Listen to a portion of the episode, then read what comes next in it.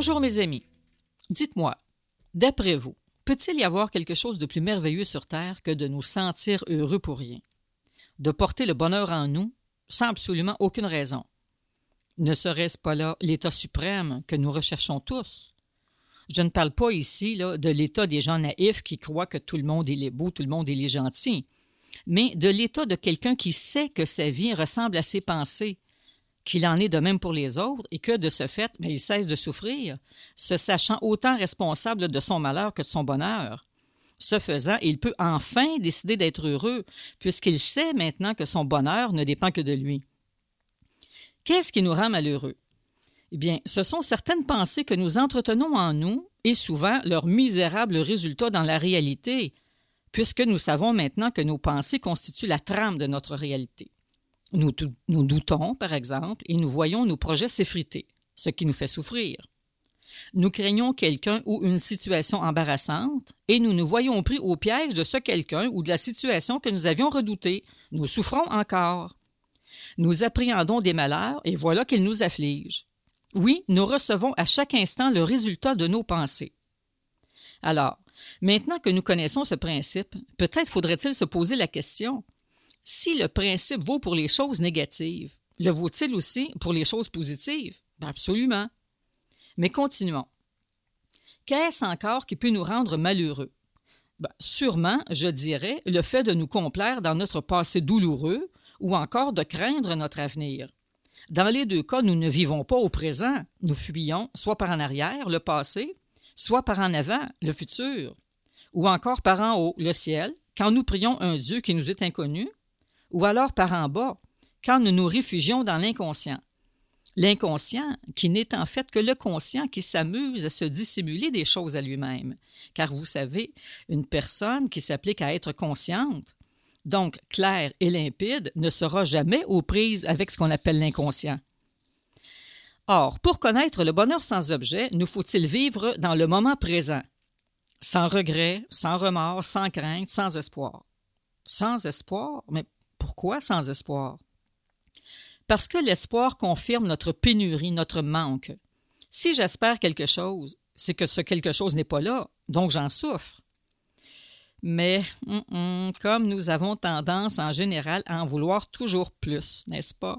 Comme il nous est difficile de nous satisfaire d'un rien, comme nous avons besoin de gadgets et de bébelles pour être heureux.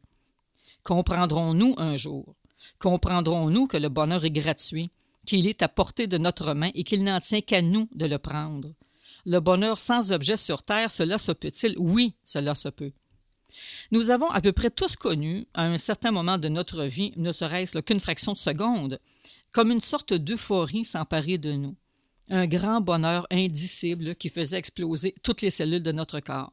C'était comme si, pendant quelques instants seulement, nous étions devenus la lumière un petit peu comme si une grande légèreté s'était emparée de nous. Bien ça, c'est le bonheur sans objet qui a montré le bout de son nez pour nous familiariser avec cet état d'être.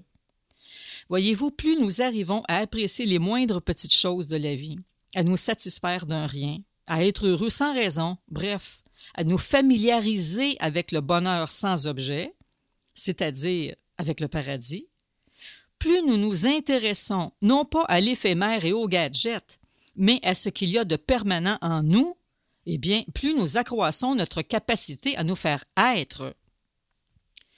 Et l'être, selon les mots du grand philosophe André Moreau, c'est le néant surmonté dans la joie. Pensez-y, l'être est le néant surmonté dans la joie. Surmonter notre néant par la joie. À mon avis, il n'y a rien de plus important à faire sur Terre étant donné que tôt ou tard dans la vie, nous sommes tous confrontés à notre propre néant d'être. Pourquoi? Eh bien, nous l'avons déjà dit, parce que l'être, ça n'existe pas. Nous sommes comme des foyers qu'il faut allumer.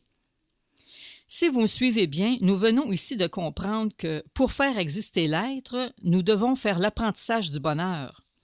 Je ne parle pas ici d'être joyeux parce que je viens de m'acheter une robe, un char ou une moto ou parce que je viens de tomber en amour et que je vois des étoiles. Non, non. Je parle de bonheur profond que j'installe en moi-même et que je laisse croître.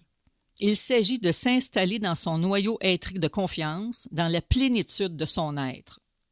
L'être, je le répète, qui n'est pas là, mais qui se fait de plus en plus présent au fur et à mesure qu'on fait appel à lui. Bon, écoutez, j'en conviens, tout ceci n'est pas très facile à comprendre à première vue. Surtout que pour saisir ce genre de notion, bien, il doit d'abord y avoir en soi un appel à l'être que beaucoup, vous l'admettrez sûrement, refusent par crainte de perdre leur avoir ou leur pouvoir, comme nous l'avons déjà expliqué. Donc, pour conclure, je vous proposerai quelque chose. Maintenant que nous avons appris à bénir, pourquoi cette semaine ne pas bénir notre joie, notre joie profonde, le bonheur dans notre vie? C'est en semant des graines et en les arrosant qu'on voit fleurir son jardin. Je vous souhaite à tous une belle semaine.